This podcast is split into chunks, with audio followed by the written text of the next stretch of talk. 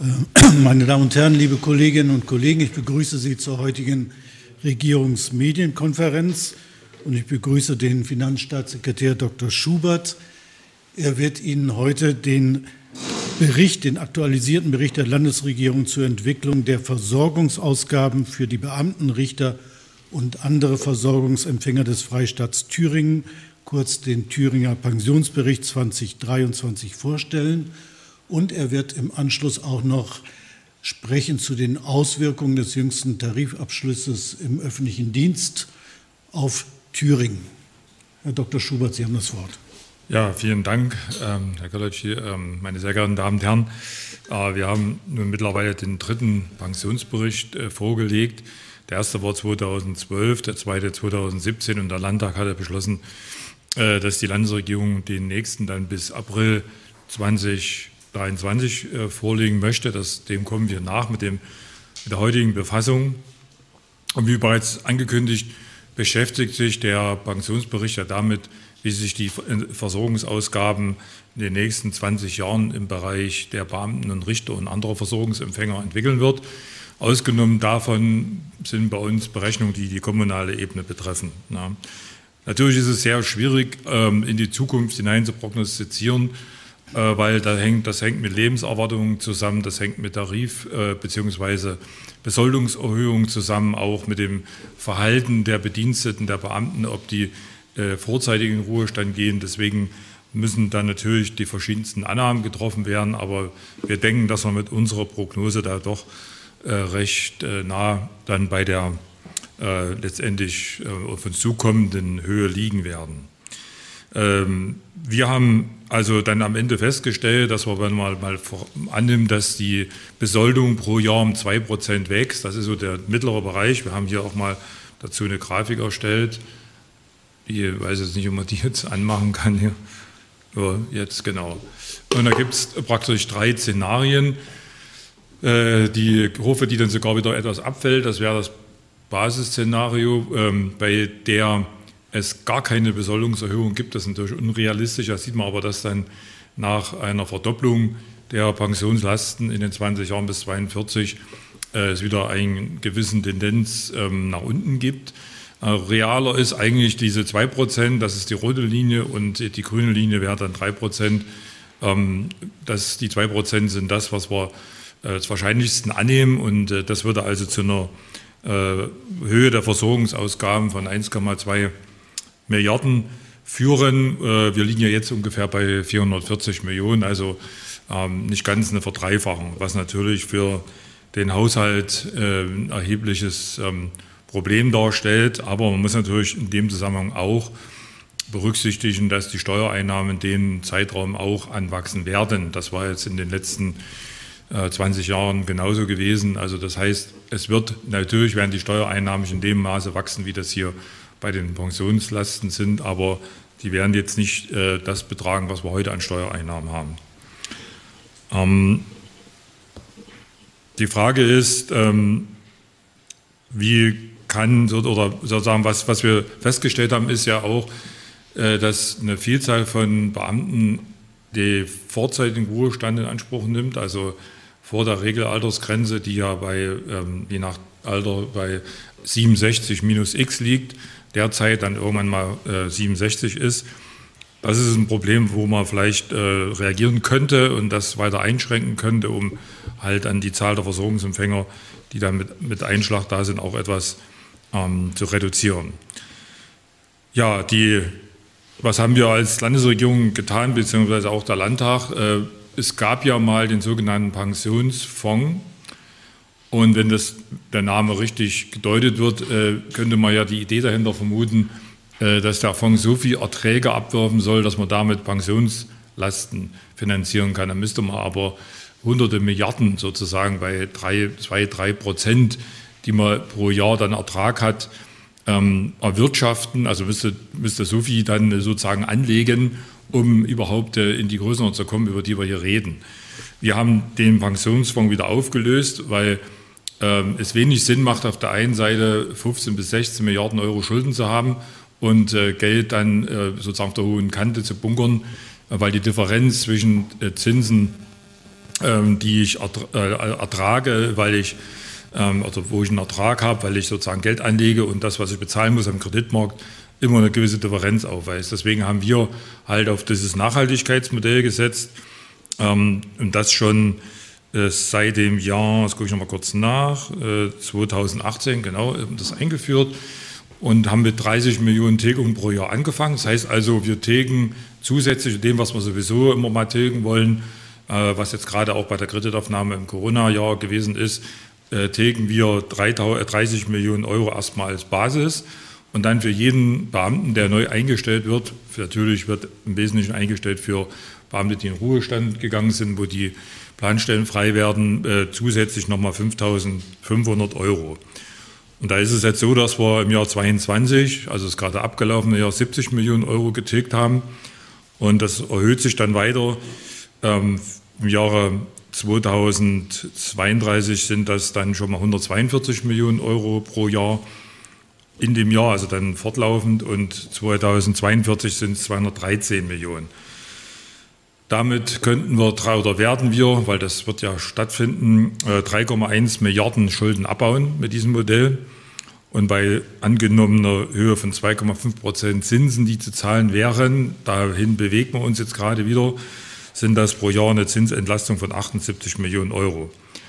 Das ist jetzt noch nicht das, äh, was ausreichend ist, um die gesamte Pension zu finanzieren, aber es ist trotzdem eine Möglichkeit, die Lasten etwas zu verringern, weil eben halt die Zinszahlungen dann in dem äh, Verhältnis sinken, wie wir am Ende getilgt haben. Ja, das ist das, was wir dagegen tun. Im Prinzip haben wir das jetzt auch mit den, das, das Thema, dass die Zahl der Beamten insgesamt angestiegen ist. Also das heißt, weil äh, wir im Konkurrenz ja auch stehen zu anderen Ländern, die quasi ähm, Lehrer zum Beispiel verbeamtet haben oder im IT-Bereich ist das jetzt gerade neu wiedergekommen. Wie kann ich Fachkräfte binden? Und so sind, ist auch die Zahl der Beamten gegenüber den Tarifbeschäftigten ausgeweitet worden. Aber das ist halt der Wettlauf der einzelnen Länder und des Bundes um Fachkräfte. Wenn wir uns dem verschlossen hätten, hätten wir noch größere Probleme, auch entsprechende Fachkräfte zu finden. Deswegen ging da kein Weg vorbei. Man spart natürlich erstmal ähm, an, äh, bei der Besoldung Geld gegenüber, äh, wenn es Tarifbeschäftigte sind, aber man muss dann im Auge behalten, dass das dann zu steigenden Pensionslasten führt, wenn diejenigen dann mal in Ruhestand gehen. Ja, so viel vielleicht erstmal von mir. Achso, zu den Tariferhöhungen. Äh, im, das betrifft ja erstmal nur den Bund und die, ähm, und, dem, und die Kommunen. Ähm, man muss jetzt abwarten, was dann jetzt im September passiert, ähm, wie weit jetzt die, die Tarifverhandlungen mit den Ländern dann, zu welchen Ergebnissen die, die führen und ob das dann in, in irgendeiner Weise auf die Beamten übertragen werden äh, sollte, das muss natürlich auch noch entschieden werden, weil wir ja jetzt zurzeit gerade im Landtag die verfassungsgemäße Alimentation haben, wo wir äh, eine lineare Erhöhung um 3,25 Prozent äh, vorschlagen für die Beamten ab 1. Januar rückwirkend. Und das muss man dann schauen, wie weit man das, muss man natürlich dann berücksichtigen. Aber es wäre jetzt, glaube ich, vermessen, da jetzt auf äh, ein Ergebnis oder ein mögliches Ergebnis für die Länder schon äh, zu spekulieren, weil die Verhandlungen ja noch nicht mal begonnen haben, sondern erst im September diesen Jahres beginnen werden. Ja, vielleicht so viel zu dem Thema noch. Vielen Dank. Sie haben jetzt die Gelegenheit, Fragen zu stellen. Ich sehe die Hand von Sebastian Haag. Bitte sehr. Herr Schubert, ich will jetzt trotzdem nochmal zu diesem äh, Tarifabschluss für die Länder äh, fragen. Also was da jetzt kommt, na klar muss da erst verhandelt werden, aber es ist ja jetzt erstmal eine Hausnummer irgendwo äh, sozusagen oder ein äh, Pflock irgendwo eingerammt und der IG Metall Tarifabschluss lag ja in einer ähnlichen Höhe. Ähm, also Sie haben doch mit Sicherheit mit Frau Taubert schon mal darüber geredet, was das bedeuten würde, wenn wir auch nur in die Nähe von einem äh, ähm, Abschluss kommen würden. Was ist denn da so die Prognose?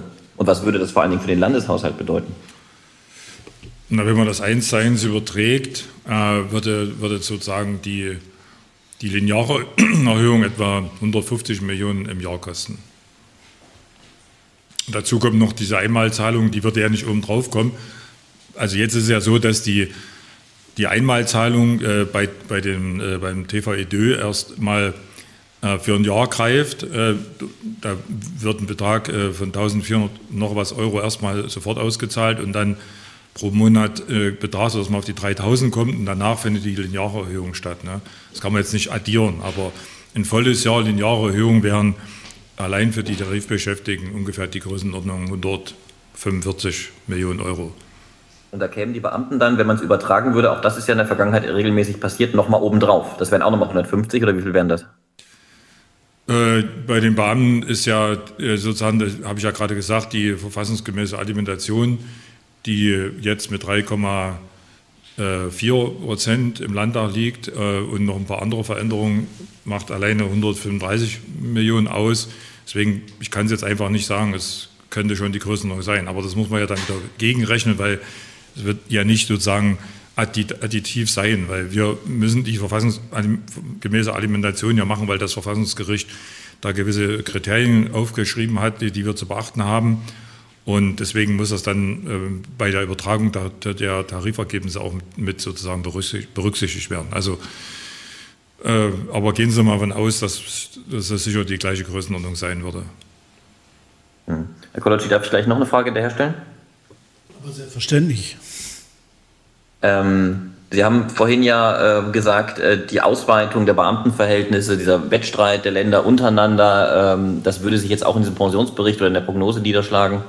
Das heißt, auch andere Länder haben ja im Prinzip das Problem, dass ihnen da jetzt die Pensionslasten völlig explodieren. Wäre das nicht jetzt auch der richtige Zeitpunkt, möglicherweise aus Thüringen heraus mal auf Bundesebene initiativ zu werden, um einfach diesen Kreis wieder deutlich, deutlich einzudampfen?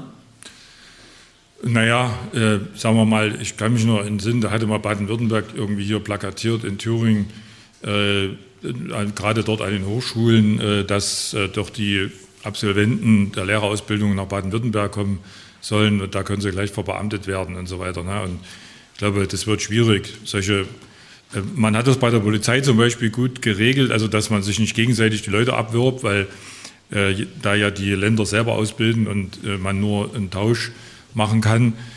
Ähm, ich weiß nicht, ob das zu, zum Erfolg führen kann, sehe ich eher skeptisch, weil, wie gesagt, überall dieser Mangel an Lehrern so groß ist, dass, ähm, dass man sich da wahrscheinlich nicht äh, darauf verständigen kann, äh, so eine Lösung zu finden.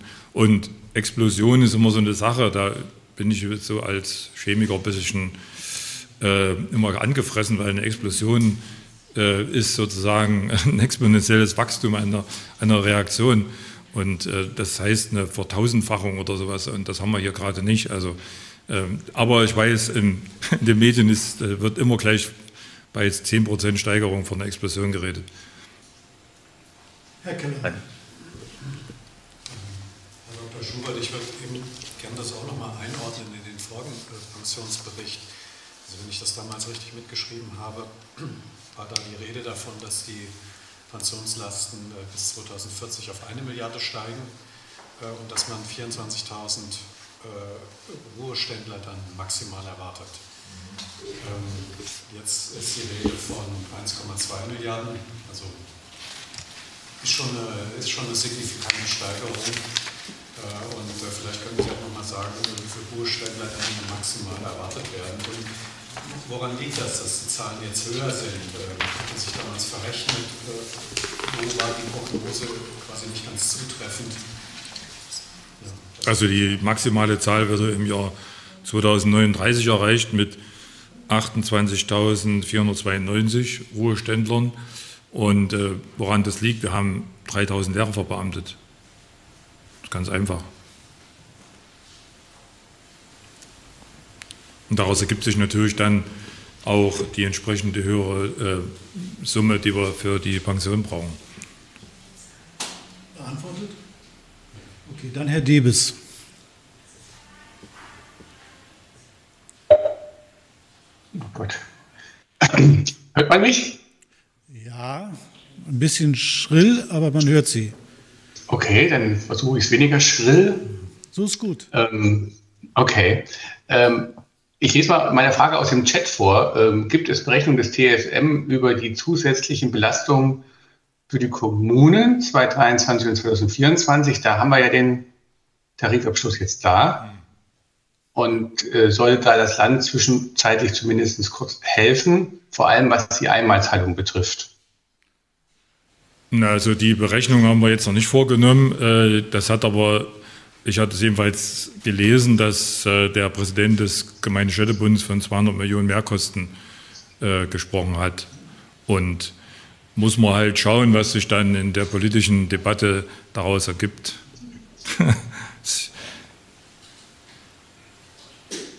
also wir haben keine Berechnung vorgenommen. Weil die Kommunen haben jetzt, ähm, also ja, die, richtig, äh, nee, Quatsch jetzt. Gibt es weitere Fragen? Herr Kellermann? Und ja, nochmal zurück zu den Pensionsausgaben. Ähm, Sie hatten gesagt, dass viele Beamte äh, vor dem regulären Ruhestand in Ruhestand gehen. Mhm. Ähm, haben Sie da eine Zahl, äh, was da das Durchschnittsalter ist, wenn die Thüringer Beamten in den Ruhestand gehen? Und Sie sagten ja auch, da könnte man eventuell dran schrauben. Was ist da vielleicht denkbar? Na, jetzt ist sozusagen die, die, zeitigstens mit dem 62. Lebensjahr mit Abschlägen die Rede. Ne?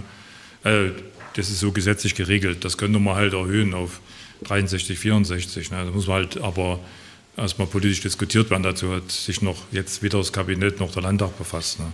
Das wären so Sachen. Und wie viele das sind, habe ich jetzt nicht dabei. Das könnte man aber sicher, müssten nochmal nachfragen in der ZG. Ja. Dann hatte sich Herr Haag noch mal gemeldet. Bitte sehr.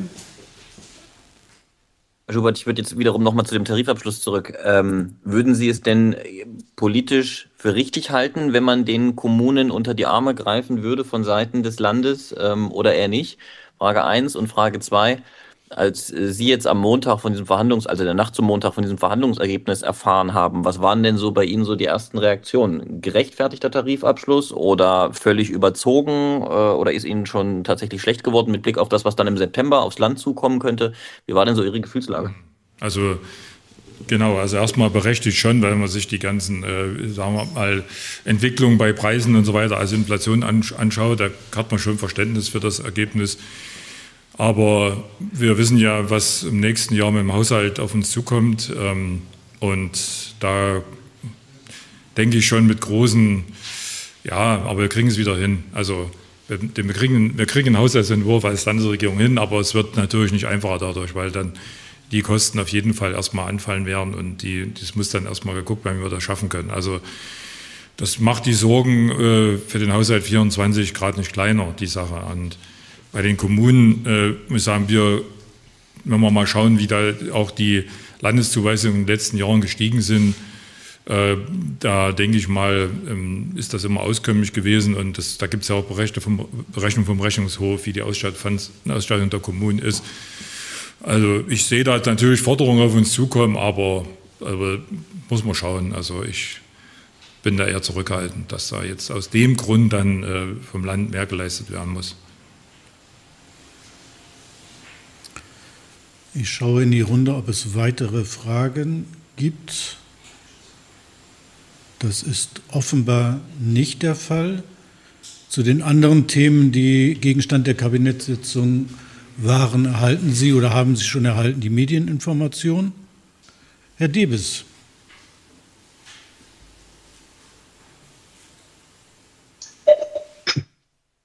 Ja, äh, hier nochmal äh, Tipps, äh, weil Sie ja die anderen Themen ähm, ähm, angesprochen haben. Ähm, das Thema der Jobsuche von Frau Siegesmund und ihrem Antrag, äh, eine anderweitige Beschäftigung in der Wirtschaft aufzunehmen, äh, innerhalb der Karenzzeit des Ministergesetzes. Ähm, die nicht Thema der Konnetzsitzung, nehme ich an, äh, ist der für nächste Woche geplant oder wann ist dieser Zeitrahmen?